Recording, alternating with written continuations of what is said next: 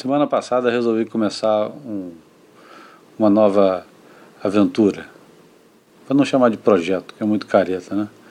Pensei em convidar um amigo meu que discorda mais do que concorda comigo para conversar sobre temas variados em torno do surf. A ideia veio de vários podcasts que eu ouço e achei que seria uma boa ideia tentar fazer alguma coisa parecida aqui. Convidei o Marcelo Viana, um amigo de longa data e que tem um conhecimento enciclopédico, além de surf, de uma série de outras coisas que dá para passear durante um podcast que vai ficar basicamente focado no surf. E embarcamos nisso que vocês vão ouvir agora, que a princípio vai se chamar boia. Sim, boia. Aquele negócio que o pessoal que não sabe nadar usa para não se afogar. Eu pensei em boia porque boia serve como uma metáfora para esse monte de informação de quinta categoria que existe hoje. A boia seria uma forma de não se afogar em tanta porcaria.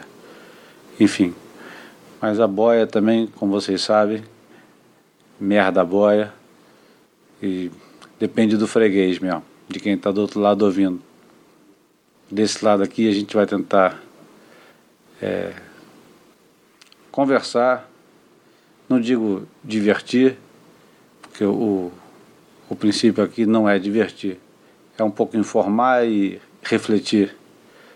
Espero que vocês gostem.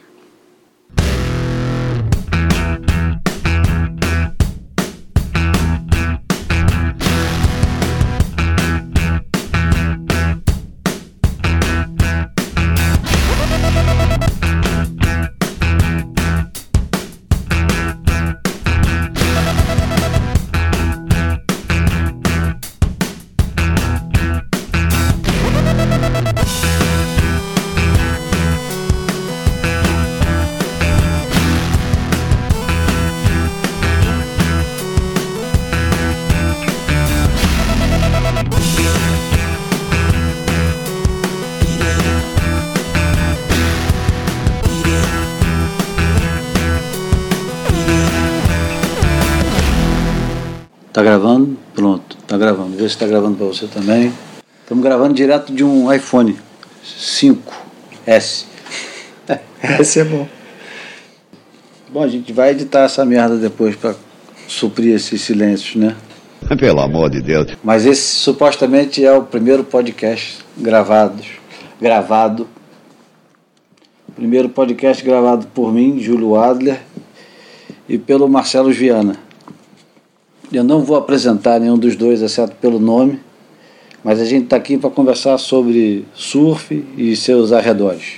O primeiro assunto, a gente já começou logo falando sobre a pranchada que o Coa Hotman levou nos cornes. Acabamos de ver a imagem impressionante no Surfline. A imagem é, é difícil de, de assistir até o final sem emitir sons esquisitos, né? Porra, o cara levou uma balsa na cabeça, né? Uma nove pés. O cara, o cara largou uma nove pés. Mano, pensa na situação toda. O cara tá no Alter Reef, de Long John, com uma nove pés, surfando uma onda. Provavelmente, eles nem dizem onde é a onda, né? E acontece um acidente desse, é o pior dos cenários possível, né? Ah, e pensa no seguinte também. Pensa que esse cara que está com uma nove pés surfando nessa condição, ele não tem o expertise para estar tá lá, porque senão ele não soltava a prancha daquele jeito. Ah, o outro não. Né? É, alguém, é não, é, não tá todo mundo no mesmo nível, né? Tem uns que estão, outros que estão aprendendo, que estão sendo levados. Sempre Como tem é um amigo que é, que é atirado, mas não tem tanta experiência. O Ian Kernes que, que postou isso no, no Facebook e falou, pô, como é que o cara tá lá fora numa condição dessa e acontece um absurdo desse, o cara é, levar. Às vezes é, é, é coragem, cara. O, o, eu tenho amigos, né? O Scooby é um cara super atirado, que ele volta e me chama para as coisas. E eu amarelo, na verdade. Eu, diz, eu não vou falar, tá maluco, não tem condição. Mas tem pessoas que são atiradas por natureza e corajosas que vão. O cara vai aprendendo aos poucos. Tem um, é como se fosse um um aprendiz, né? O é- Scooby é um cara que começou inconsequente, depois foi treinado, né? Foi, treinou muito com o Burley, né? Mas acho que no início ele era completamente inconsequente. Ele sempre foi corajoso, né? Gosta de fazer uma novidade. Dropava Perto Escondido, Havaí. Mas assim, a evolução dele, a curva de evolução dele é muito radical. Né? É muito. Ele, é um, ele é um dos top do mundo disso hoje em dia. É incrível. Ele e o Pedro Calado, lá pro Coutinho, os caras surgiram assim de repente. E o Chumbinho. E o Chumbinho. O Chumbinho é um talento absurdo. Né? Nossa. E o Lucas Silveira. É. é, tem vários, né, assim, essa muita geração, eles são muito corajosos, muito habilidosos e muito organizados, né, muito produtivos, é aquilo que a gente falou, o cara hoje em dia é uma mistura de, o Scooby mesmo, ele é uma mistura de um grande produtor, um empreendedor, um surfista e que ainda produz conteúdo. Eles fazem essas empreitadas às vezes de, de, de do- em dois dias, chegam do outro lado do mundo com jet ski, com estrutura, pagam um monte de gente local, movimentam a economia local, se arriscam no limite e voltam com vídeo, com foto, com várias histórias, já postam ao vivo. É impressionante assim como mudou, né? Assim, o, surfista não é mais só um surfista. E já tem até uns grupos locais que fazem só isso. Tem, Tipo a turma aqui do Rio que vai atrás dos slabs. sim. Ficam atrás do choque, ficam pegando as bombas aonde der, eles vão. Aí em Nazaré tem a turma do conteúdo que já está pronta para receber os surfistas do mundo inteiro. Aí o cara bom pra cacete do drone, o cara que filma de dentro d'água, ninguém é tão maluco assim, né? Mas eles têm toda uma estrutura, uma preparação e fornecem conteúdo pro mundo inteiro, né? Nazaré eu acho que não dá para ficar dentro d'água. É, É imagina. muito perigoso. É muito mar aberto. Mas o, o Koa Rotman, o cara teve. é, torceu o pescoço, machucou o joelho, quebrou dentes engoliu os dentes. E, no mínimo deve ter tomado uns pontos em algum lugar, né? Não aparece não, mas imagina uma porrada de uma onda de oito pés com um lip daquela grossura encaixando do lado do, do teu rosto. Nossa. Lá por cima. O Scooby também teve um acidente em Nazaré, né? Teve, né? Teve, de prancha, de rema, na remada. Ele foi dropar uma onda, foi junto com o lip e a prancha bateu na cabeça dele. Tem um talho gigantesco na cabeça. E ele chegou aqui como se nada tivesse acontecido, cara. Foi ele que o alemão resgatou lá? Em Nazaré? Ele teve o resgate aquele do pato. Pode ter sido, pode ter sido, não sei, não sei dizer quem resgatou. Teve aquele resgate dele do chumbinho com o pato, que é um dos vídeos mais, de surf mais assistidos de todos os tempos, que a NetGeo postou. Tem 10 milhões de views, uma coisa absurda. Assim. Que isso? É, mesmo? É. É o que eles viram com o jet ski. Ele vai resgatar o chumbinho, o jet ski vira, e depois o pato vem, resgata um e depois resgata o outro. Ah, eu sei qual é. É incrível esse vídeo. Foi a NetGeo que postou. Quer dizer, foi um dos canais. Hoje em dia você não tem mais exclusividade, né? Quem estava lá registrando, mas como a NetGeo tem alcance, um alcance maior que o mundo do surf, mas são 10 milhões, cara. Dá pra gente ver aí. Surf na grande imprensa. A gente tem o surf, o Gabriel Medina na capa da, da revista De que o. Que, que significa GQ? Sabe? Não sei. Eu também não faço a menor ideia. Se fosse QG era mais fácil. É. Gentleman. Ah, Gentleman Quarterly. Pode ser. Pode? É, só pode ser isso. E o. E o Medina, o Medina aparecendo na mesma revista que, acho que um mês antes, o John John Florence também tinha aparecido na revista, na versão americana dessa mesma revista. Os perfis são bem diferentes. O, o perfil que eu digo, o jeito que foi Feita a es- escrito, desenhado, assim, o perfil de cada um, enquanto que o, o- a versão brasileira da revista preferiu apostar mais no, no fato do Medina ser amigo do Neymar e do Luciano Huck e ter uma vida de sonhos, com, com muito luxo e tal. A, a GQ americana prefere investir no, no personagem humano. É, porque eu acho assim. é- é, o, o Medina tem uma história de vida fantástica, né? De, de, de conquista, superação e talento. É esse lado que ficam explorando, independentemente dele ser de fato amigo dos caras, ou seja, os caras querem ser amigos de- dele também, né? Ele dá ibope, né? Ele é um- tá dando Ele é um ibope dos maiores outros. influenciadores é, né, digitais, não digitais do Brasil. Não, não, do mundo. Do mundo. Do mundo. É um dos caras da idade dele que tem mais seguidores no Instagram no mundo inteiro. Pois é, então assim, acho que eles perdem a chance, eu acho, de. A gente, às vezes, assim, eu, eu gostaria de saber mais um pouco da. das motivações dele, né? Do, do que, que. Porque ele é um fenômeno, ele uma, né, um, um talento que não para de evoluir. Os caras falaram que agora nesse campeonato que teve da Globo na Indonésia, o jeito que ele estava surfando na- numa onda lá com vento, com maral, era, era num nível absurdo, assim. Eu vi, você viu? Eu não vi. Esse. Nas ondas, sei lá. Não, não assisti. Eu assisti no Globo Esporte. Ele tava falando muito? Tava surfando muito. As ondas também estavam muito ruins. Não é o tipo de onda que você quer ver na Indonésia. Entendi. Era tipo. Mas a maneira lá, como ele tava surfando. Tava surfando muito. Tava surfando muito. Ah, mas, enfim. Eu acho que assim, ficam explorando esse lado da celebridade, que é um pouco da cultura brasileira, né? De, de explorar isso até onde der. Mas eu acho que no surf tem. é, são tão raros os personagens que extrapolam o mundinho do surf que eu acho que tem uma certa morbidez em ficar cavando para ver quem é que está comendo quem, quem é que está se pegando, quem é, a- quem é que se conhece. Pô, fulano é amigo de. Você não, não lembra quando aparecia que o Slater era amigo do, Ed Vedder. do Ed Vedder? Ou antes disso, bem antes disso. Quando, quando o Slater começou a sair com a Pamela. Pamela Anderson. Mas o interesse que você acha que é do, de fora do surf. Eu acho que é, o, o surf é tão pequenininho, mas tão pequenininho, sempre foi tão pequenininho, que sempre quando aparece alguma oportunidade assim de, de, de você associar o surf com uma coisa muito maior, neguinho olha e fala, olha, tá vendo?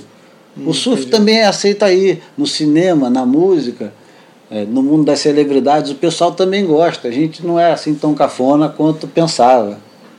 Porque ele é um atleta de alta performance, né? Acho que mais do que qualquer outra coisa, é um cara de altíssima performance. E o que está acontecendo com ele esse ano? Você acha que tem alguma coisa acontecendo de especial esse ano? Eu, eu, sinceramente, eu achei que esse ano ele ia passear no circuito. Achei que depois da vitória do John John ia tipo acender uma coisa dentro dele e ele ia sair atropelando todo mundo. Porque já estava achando que no ano passado ele tinha dado uma embalada, mas eu achei que esse ano ele vinha com tudo. E veio com tudo. Mas as coisas não estão acontecendo, né? É, eu acho que tem um. É isso, não. Às vezes a gente quer, eu acho até que ele sempre quer. Mas é isso que você falou, às vezes as coisas não acontecem no mesmo tempo. Ano passado teve aqueles episódios dos julgamentos, né? Mas o julgamento para mim é sempre, olha só, se você não quer ser mal julgado, não deixa espaço para para que haja isso. Sim, mas nem Entendeu? sempre dá, né, Júlio? É, mas não- dá. Isso, reclamar do julgamento para mim é, sim. é o último recurso de todos, sabe? Porque o julgamento vai estar sempre errando para algum lado. Já errou várias vezes a favor dele e às vezes vai errar contra ele. Mas não acho que existe tão uma, tendencioso É, assim. não existe uma perseguição. Não, não, perseguição não. Aqui, assim, parecia uma tendência para errarem pro lado do John John. Mas enfim, o que eu acho é que ele tem a capacidade de atropelar os caras todos. Isso a gente não pode esquecer. Em, em qualquer condição. Em qualquer condição, em qualquer onda, em qualquer lugar. Inclusive o John John. Aliás, eu, Não é que é eu- melhor ou pior, tem a capacidade de atropelar. é, e todas as vezes que eles se encontraram, ele ganhou. Pois é. Ele ganhou, eu acho que de cinco ou seis vezes, ele ganhou quatro ou cinco. Perdeu uma vez. E eu tava, eu tava na praia algumas delas. Em, em super tubos eu vi uma que não era homem a homem, eu acho que era bateria de três. E o mar estava completamente pro John John. Completamente, estava dois metros, é, buraco meio fechando, um dia meio nublado. E eu falei assim, pô, John John vai jantar essa bateria, né? Só que eu acho que o John John fica tão mordido com o Medina, de provar que ele é alguma coisa a mais que o Medina, que o John John não saiu de um tubo. E quem jantou ele foi o Medina. E isso quase sempre acontece. Se bobear a primeira ou a segunda vez, foi em Chopo no ano passado, quando teve aquela bateria apertada que todo mundo reclamou que o, que o John John ganhou roubado do Medina. Mas podia ter dado qualquer um dos dois ali, É, eu podia. acho. É que nem naquele ano que aconteceu essa bateria, a bateria do John John com o Slater, que deram pro Slater, o campeonato que o Medina ganhou, né? A gente saiu do assunto QG de que o Vogue foi pro Medina e não voltou mais. A gente não falou da Vogue. A Vogue é a matéria das mulheres que começaram a surfar depois dos 40, né? É, fazendo aula com o Preto Louro, lá no, No arpador. no Arpador, Marcelo Bispo. Muito maneira a matéria.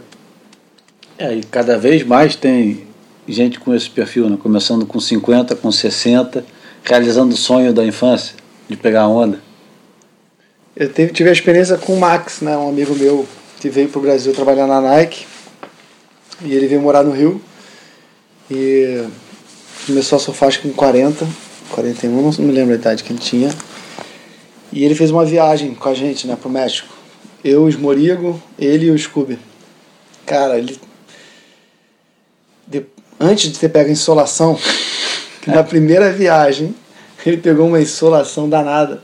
Os primeiros dias dele, num point break direita, ele é, ele é régula. Água quente, meio metro de onda, perfeitos. Ele parecia uma criança de 10 anos. Ele conseguia entrar numa boa na onda? Conseguia entrar e Sem ajuda. Ah, a gente, a gente botava pilha, né? Tipo, o Scooby mais até do que eu, ficava, vai Max, é essa, rema embaixo, ajudando ele a se posicionar. Ele curtiu muito a viagem, cara. Ele. É isso, acho que o cara aprende mais velho, ele dá mais valor para as coisas mais simples, estar dentro d'água, ver um, um lugar vazio, uma onda quebrando perfeita, coisas que um surfista que já surfa 30, 40 anos vai dando como. Como é que é? garantido, né? Uma coisa que a gente já, já convive, já está acostumado. Acho como qualquer coisa na vida. Puta que o pariu, telefone de novo. Pronto, espero que essa porra desse telefone não toque de novo. Ah, enfim, é o que. Acho que é- tem várias coisas que que começou a surfar cedo e hoje em dia tem 30, 40, 50 anos. Tem essa coisa do take it for granted, né? Tipo, você não dá valor tanto. A não ser quando você fica um tempo fora d'água. Você passa um mês, dois meses, três meses fora d'água e volta. Só de estar sentado ali no line-up num dia de água limpa, aquele cheiro de água salgada já. Cara, É o que eu tô sentindo mais falta agora, é isso. você eu, tá quanto tempo fora d'água? Eu me machuquei no dia 6 de dezembro e ainda não, não voltei a surfar. Hoje é dia 6 de. Olha, 6 de julho. Então hoje faz sete meses. Sete meses fora d'água. Quebrei os dois punhos Jogando bola. jogando bola. Como quase todo surfista se machuca primeiro jogando bola. típico, típico, típica é, lesão de surfista jogando bola, quase sempre, jogando bola ou em casa fazendo alguma coisa. Aí é surfista velho, né? Mas enfim, eu também quando fico um tempo fora d'água, a pri- a coisa mais importante né, não é a performance. É entrar dentro d'água, se molhar, remar. De preferência sem muita gente por perto, assim. Eu acho que essa coisa da de você estar dentro d'água, né, enxergando sempre muito longe, porque, porque tá cercado de horizonte. A própria água salgada faz muito bem, cara. Faz bem pra cabeça também, não só pra saúde física, mas pra cabeça mesmo. Tu consegue fazer uma viagem por ano? Ou tu faz mais de uma? Pra pegar onda? Só pra pegar onda? Cara, antes da crise, eu fazia, tava fazendo uma, uma, pelo menos uma viagem por ano, só pra surfar. Teve épocas que eu fazia mais, aí agora eu segurei mais a onda. Mas assim, eu acho que faz tão bem, né, que a gente, todo surfista sabe disso, acaba arriscando um momento, botando dinheiro que não tem, ou se mobilizando, né, de uma maneira com os amigos, sei lá, a gente dá um jeito para pegar onda. A gente estava falando da onda do Tico, né, lá na, na Indonésia, em Kanduy, né, em Mentawai, Aham. e também eu soube da viagem do Bocão, que ele viajou também para um... Foram juntos. Ah, eles foram juntos? Foram juntos. E o Bocão passou um mês, eu acho, na Indonésia surfando. É, eu acho que eles foram juntos, é a mesma trip. 62, o outro tem 59, 58. Por aí. Tá beirando 6 a 0, né? E é uma coisa impressionante o, o que o, o, o entusiasmo dos dois, né? A vontade que os caras têm de pegar onda. A E- saúde. E no caso do, do Tico, incrível como é que não mudou nada daqueles anúncios que a gente via no É, realce. O posicionamento dele no tubo ali, a base, né? A gente via aquele anúncio no realce com a trilha sonora do Dire Straits. E ele pegando tubão. Ah, é o Tico? Não, não é o Tico não. O cara pegou a onda de qualquer um e colocou ali. Não, não é o Tico. O Tico pega altos tubos na Indonésia. A gente só via o cara surfando aqui, não fazia a menor ideia, né? Que o, que o Tico era o Tube. Rider que é. E agora vendo essas fotos que ele fica postando no, no Facebook, é, é muito admirável, né? É muito admirável. E são dois. é, são dois, duas pessoas, cara, que tem um, um astral, né? Uma, uma alegria de viver que é impressionante. Não dá para conversar com o Tico cinco minutos Sem rir. sem ter uma crise de riso, né? Não dá, é impossível. E com o Bocão não dá pra conversar cinco minutos sem você falar uma palavra, porque ele não vai deixar você falar. É. Ah, mas eu, eu, os dois para mim são ídolos, assim, o, o, o Bocão pelo entusiasmo, pelas invenções, pelo pioneirismo, por tudo, né? O Bocão por tudo. E o Tico também é uma inspiração. E as postagens do Bocão no, no, no Facebook e Instagram, né? Ele coloca do jeito que ele fala, são enormes, né? Ele coloca. E é incrível que você percebe o cara com mais, mais de 60 anos com aquela vontade de evoluir de garoto, Sim. querendo aprender a pegar tubo de backside, porque a onda que ele foi na Indonésia, que é a Candui, é uma onda muito difícil para backside, e eles, eles sonhando em melhorar e ficar cada vez melhor naquele tipo de onda, do mesmo jeito que ele queria pegar a Jaws e foi lá e pegou, levou um, um sacode, mas. É muito corajoso também. Muito corajoso. E quer muito, né? Quer melhorar ainda. Aí- É, acho que isso é uma inspiração nesse mundo que a gente está vivendo aí, desses bilionários todos presos, né? Os caras, é, sucesso a qualquer preço.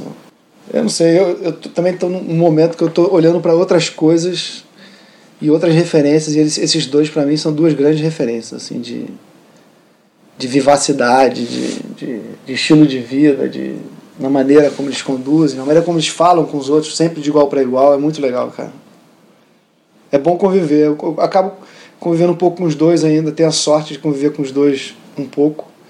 E é muito legal. Eu vejo eles muito pouco. Tive. ah, Uma das últimas vezes que eu tive com o Tico foi exatamente na entrevista que eu fiz com ele pro, pro 70 e tal, que foi uma das melhores entrevistas. Incrível aquela entrevista. Aquela entrevista é uma das mais bacanas. Só aquela história do cara que, que misturava o uísque com maconha. Saímos uma vez, eu, o Cacau Falcão e o Zeca Mindingo, o Zeca Proença, para ir catar cogumelo ali numa fazenda do lado de Saquarema. Pô, estávamos lá na fazenda catando os cogumelos e tal, quando a gente viu uma poeira com uma, uma, uma van grande vindo ao longo da estrada da fazenda, a gente viu que aquilo ali não era coisa boa. Parou o dono da fazenda com uma espingarda apontando para nós. Parem todos, estão presos. Gente, pô, mas que isso, meu senhor? O que, que houve? Estamos aqui dando uma curtida aqui no seu pasto. Não, vocês estão catando cogumelo para misturar com uísque, para fazer maconha?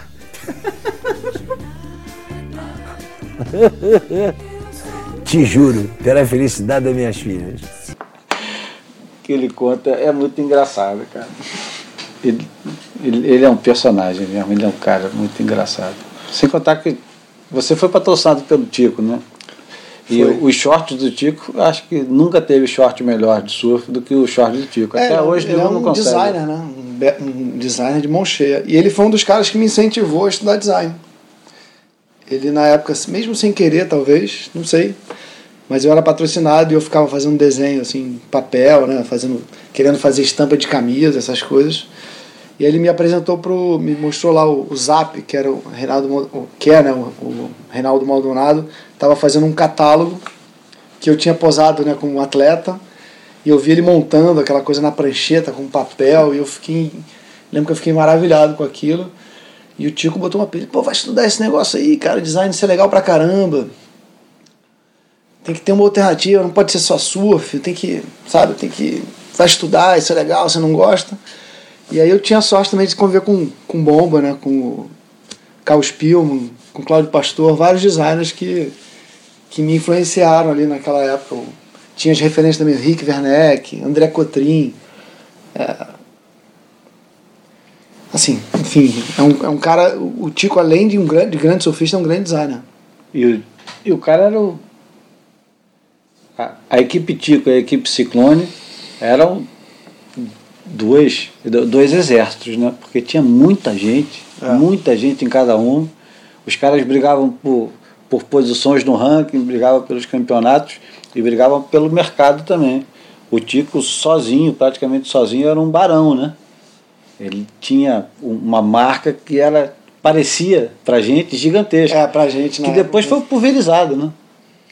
É, hoje em dia dá pra entender as crises, né? Numa crise que nem essa que a gente tá vivendo, imagina como é que era lá atrás, né? A gente não. Eu não tinha essa noção, né? Você só tem a noção quando você amadurece e entende como é difícil fazer qualquer coisa no Brasil durar, né? Mas assim. A, a percepção que a gente tinha como moleque das, da, da- de- das marcas era de admiração total, né? É. né? Sonhava em ter um adesivo na prancha, sonhava em ter um calção. Era um, era um sonho aquilo ali, né? Você acha que hoje, hoje em dia a garotada olha para as marcas de surf, pelo menos as nossas marcas de surf daqui do, do Rio, de São Paulo, do Nordeste, com, com, com essa admiração toda? Ah, acho que o garoto, os moleques novos, sim. Acredito que sim. O, cara, o garoto que é fissurado. Agora, eu não sei como é que as marcas estão criando ou se apropriando desse universo, né? Para comunicar, porque. Deixa eu melhorar a pergunta. Então, você acha que essa admiração é tão grande quanto era para a gente, proporcional às marcas estrangeiras? Por exemplo, a gente queria tanto um short tico ou um adesivo tico no bico, quanto queria um da Ripco ou um da O'Neill, da Quicksilver ou da Billabong. E hoje em dia parece quase que eh, as marcas estrangeiras tomaram o, o mercado de tal forma Não, parece não, elas tomaram. que não sobra espaço para as marcas locais. É, tem as marcas locais bem pequenas, né? Que são de. de, de, de né, um cara que tem uma marquinha ali de camiseta, uma marquinha de, de, de pranchas. Mas eu, eu acho que elas não têm a mesma força, a mesma influência que tinham antigamente. Você não, consegui, não consegue influenciar tanta gente hoje em dia com uma marca de roupa. Tá mais pulverizado nessa influência. Preview de Jeffreys Bay. Você joga esse negócio de fantasy, essa história?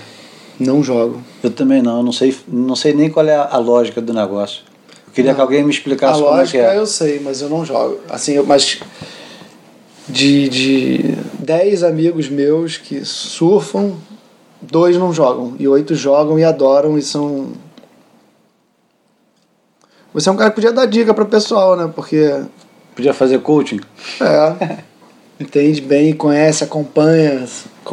É, eu acho que assim, tem essa coisa, assim, virou uma. uma Cinco surfistas para Jeffreys Bay, se você tivesse que escolher um time. Cinco surfistas. Joe Parkinson. Joe Parkinson, né? Só pra eu ver ele surfando Jeffers Bay. Mas se você tivesse que apostar dinheiro, grana do teu bolso, cinco caras para você ganhar dinheiro em Jeffreys Bay, agora, em 2017. Mick Fanning vai correr? Vai. Mick Fanning. Mick Fanning não está tendo o melhor dos anos esse ano. É, mas em Jeffers Bay, É. ele já se deu mal alguma vez na vida? Boa pergunta. Boa pergunta, tem que consultar o- os arquivos. Adriano. Adriano já está lá há duas semanas. Adriano, com certeza. De Souza sempre. É, Tem essa coisa, você não pode pegar vários tops, né? Senão você perde dinheiro, né? Senão você não consegue ter dinheiro para montar um time consistente. Não, mas esquece esse Ah, negócio. esquece o negócio? Então vamos lá, com o ranking ali. ó. Jordan, Você já falou Mick Fanning, Adriano, Joel e Jorge. Só tem mais um para pegar. Ah, mas eu só tô indo nos cabeças, né? Tô indo no, no, no lugar comum. Julian Wilson? O Juliano está surfando muito esse ano. Pois é. Em feed, eu acho que ele foi o melhor surfista. É porque assim, hoje em dia as pessoas montam um time de acordo com a previsão. É. Se vai estar grande, se vai estar pequeno, então assim, né? de- muda muito, né? Assim, pelo menos a previsão e muda muito a maneira como você monta o time. Se tiver Jeffers clássico, né? Seis pés de onda, eu acho que esse seria um bom time. Tem dado muita onda em Jeffers É. esse ano. Já, Julian, já teve muito swell. Adriano. O Kai Belli quebra em Jeffers também. Um cara bom de ter no time. Kelly Slater. Cinco é muito difícil, Júlio. Minha resposta ficou confusa e meu time tá o mais óbvio possível. O Slater está em 18 lugar no ranking. Pro ano que ele achou, achou achou, que- que... ia fazer uma última tentativa ao título. Ele tem um quinto lugar, três décimo terceiros. Eu, eu botava o Kelly no meu Kelly, time. é, Jefferson. Para qualquer condição. Pequeno, grande, médio, fechado. Fechado não fica. Eu não Fica falei John mexido. John, né? Não falou John John. O John John é um que deu. Parecia que ninguém ia segurar ele no início do ano. É, ele teve, teve um- uma primeira etapa muito boa, Ganhou a segunda. ganhou a segunda de uma maneira incontestável. Acho que é, melhor, melhor desempenho, né, para não usar performance, melhor desempenho de, de um surfista desde, sei lá quando, Andy Chopo, Slater em, em algum lugar, ou em vários lugares ao mesmo tempo, ou Felipe Toledo em Snapper. Mas foi uma distância muito grande dele para os outros. Depois, em Bells, terceiro, aquela bateria com o Mick Fanning que ele deu aquele alley-oop gigante numa onda de dois metros e alguma coisa. Ele virou a bateria, numa bateria que estava perdida já, não tinha volta. Lembra dessa? Uhum. E depois Rio, perdeu para o Iago. E outro décimo terceiro em feed, quando todo mundo achava que ele ia ganhar o campeonato. É, ele é um cara bom também, de, tenta em qualquer etapa em Jefferson, mas assim, eu- entre ele e o, e o Mick Fanning ou o Julian Wilson, acho que eu prefiro o Julian Wilson e o Mick Fanning.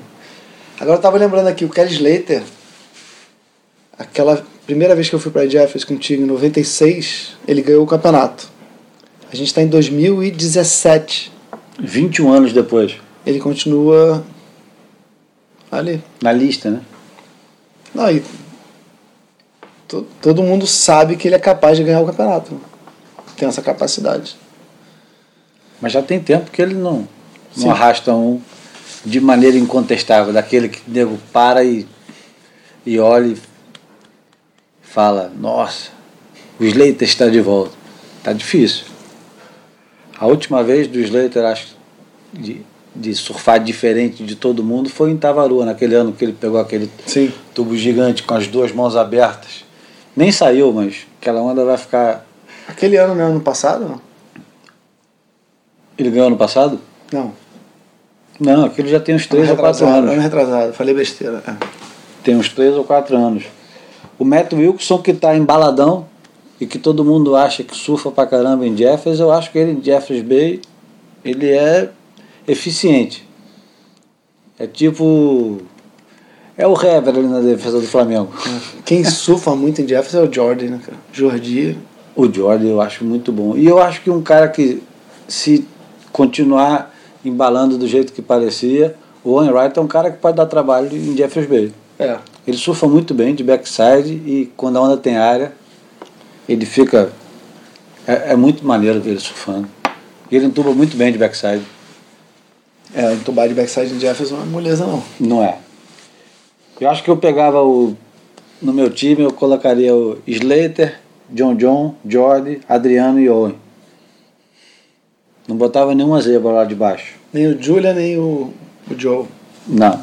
E nem Matt Wilson. Do segundo escalão, porra, do segundo escalão, brincadeira. Os caras que estão entre, entre oitavo e décimo quarto, Julian, Medina, Mick Fanning, Toledo. É complicado. É. Mais assuntos da semana, que não é da semana, mas vale a pena falar, é o, o fato do historiador e um dos caras mais engraçados e atuantes na, nas redes sociais do mundo inteiro, que é o Matt Walsh, americano Matt Walsh, ex-competidor da, do circuito mundial. Nunca foi um surfista brilhante, mas, pô, não sei se você sabe, mas ele fazia parte da geração do, dos moleques lá de Dogtown, Ah, do é? Dogtown. Ele era parceiro do Jay Adams. O Jay. Adams era, era o ídolo dele. E ele era daquela, daquela turminha, cabeludinho, andava de skate, pegava onda e virou. Acho que é o cara que mais estuda o surf. Sim. Mudou para Seattle, onde a mulher dele tem um, um belo emprego na, na Amazon, mora lá, e ele escreveu o Dicionário do Surf, a Enciclopédia do Surf, e um livro de entrevistas que não é muito fácil de achar, que chama Above the Roar. Ele escreveu aquele. é, The History of Surfing também, né? É, a história do surf, a história do surf, a enciclopédia do surf, não é dicionário, é enciclopédia. A enciclopédia, The Encyclopedia of Surfing. Isso. Essa aí tem online, né?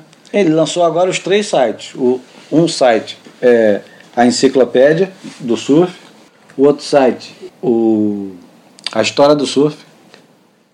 Os dois têm impressos e agora estão. É legal o layout do site, né? Do Encyclopedia of Surfing. É, Ah, ele botou tudo no mesmo endereço. é, é três em um agora. Enciclopédia, história do surf e o Above the World são as entrevistas. E se você assinar, você tem acesso a todo o conteúdo. Você já tem acesso a, a quase tudo. Mas é importante assinar e eu vou explicar por que, que eu acho que é importante assinar. É importante assinar porque esse trabalho que o cara fez, ele evidentemente lançou em livros e vendeu alguns livros, mas a gente sabe que vende muito pouco, né? Sei lá. E é bem feito, o layout do site, tudo bem feito. Os textos são bons, as imagens são incríveis. E ele está cobrando agora 3 dólares por mês pelos três sites. É um dólar por site, dá mais ou menos um centavo por dia, para você ter acesso aos três sites que tem todo tipo de informação que você deseja e não deseja a respeito do surf. Eu assinei e recomendo que todos assinem, porque é, é um poço sem fundo de, de sabedoria da, das entrevistas. Tem cada frase, tem cada pérola nas Cara, entrevistas. Esse site aqui, Above the Horror, com essas frases, é incrível esse aqui. É muito legal. You gotta go in the mud sometimes to figure out who you are. Verdade. Quem nunca passou por isso, né?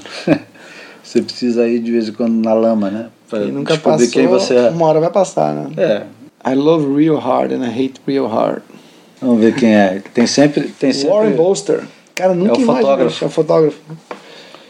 É, aquela frase da, da lama era de ninguém menos que o Andy, Irons. Bom, vale a pena essa dica de assinar e, e ajudar, né? Ajudar não, mas pagar por um, por um serviço, por, por um conteúdo que é feito por um cara do meio e que faz toda a diferença, é muito bem feito. É bacana essa história. Assinar 3 dólares. É fundamental, porque tu mantém a, a história viva. Sim. E o jeito que ele conta a história não é um jeito. é, não é um, um- um jeito sem graça, entendeu? Não é uma coisa só acadêmica. Ele coloca pimenta nas coisas, né? Ele apimenta as histórias, a- as entrevistas. A, a história do surf tem a história pura e dura, como dizem os portugueses, mas também tem, tem a, o, um picantezinho do jeito que ele escreve, que ele é muito bem humorado, né? Sim. como quase todo escritor judeu. Enfim, e tem todo mundo lá, cara. Tem o Fábio Gouveia, tem o Pepe Lopes, tem o Peterson Rosa, tem o Thiago Pires, tem Elisa Anderson, tem Mickey Dora, tem. Quem você pensar e quem você não pensar tem lá. E tem todos os assuntos. Tem surf, drogas, tem surf nos anos 50, tem. Cadê o Pepe Lopes? Ah, se você procurar, tem, tem só. Search, bota aí. Pode botar PP. Pepe Lopes. Lopes PP. Tá lá. E tem link pra tudo. Ó, tem umas fotos bacanas também, né? Do Steve Wilkins. Ah, entendi. Para você continuar lendo a- o perfil, você dá um subscribe or login. Ele sugeriu aqui, Fábio Gouveia, Pipeline Masters. Ah, bom saber. E quando você entra não, você é dragado pra dentro do, do das páginas. Acaba lendo outras coisas, tipo você entra em PP e tem escrito Pipeline Master. Você vai ler a história do Pipeline Master. Depois em Pipeline Master tem a história do Simon Anderson, do Larry Blair, do Tej Burrow, que por incrível que pareça ganhou um Pipe, um pipe Master. Gary Elkerton. Todos os Pipe Masters estão ali. Derek Hall, Michael Hall, Jeff Heckman, Freddie Hemmings, que nunca ganhou o Pipe Master, mas foi o organizador. Senador havaiano ele hoje em dia. Essa e é amigo boa do dica. Bocão. Assinem o site do Matt. Warshall. 3 por 1 Enciclopédia, Encyclopedia of Surfing. Mas pode também ir para History of Surfing. Tudo vai dar no mesmo lugar. É a página do Matt Walsh. E minha intenção é trazer semanalmente um, um pedacinho da história para a gente comentar e, e, Você conhece e ele? ler. Pessoalmente não, mas eu me Por comunico um bocado com ele através de Facebook. De vez em quando ele me pergunta coisas a respeito de surfistas brasileiros. Aliás, é, é muito incompleta a parte da história do, do surf Brasileiro. brasileiro exatamente por essa falta de comunicação. Que eu acho que o, o- quem faz bem isso é o, o Reinaldo Andraus, o Dragão. Dragão. O Dragão é um cara que tem um perfil para suprir essa, essa nossa carência, de chegar e talvez traduzir para o inglês o, o, o trabalho que ele já está fazendo agora, enciclopédico, de, de juntar toda a história do surf brasileiro. O Rum já fez isso também, o Roberto Price. O o Bocão e o Antônio lançaram a história do surf no Brasil, no, no Sport TV, em 98. Muita gente já fez isso, mas agora acho que o Dragão vai colocar isso num livro, se traduzir isso para inglês e mandar para o Matt Walsh. Tem bastante material. Então chega, né? Vou botar alguma música para terminar? Não, não vou botar música nenhuma. Qual é a tua música predileta de filme de surf? Boa pergunta. Ah, eu gosto daquelas das músicas do filme do. Não, não de uma música especificamente, mas daquelas músicas que o Jack Johnson usou no filme dele. No, não as músicas do Jack Johnson, mas as músicas que ele sonorizou. Como é que é o nome do filme dele? Setembro 7. September Sessions. Acho que é muito bem sonorizado aquele filme. Funk? É, O funkão. funkão, com os caras surfando HTs, Aquilo é muito bom.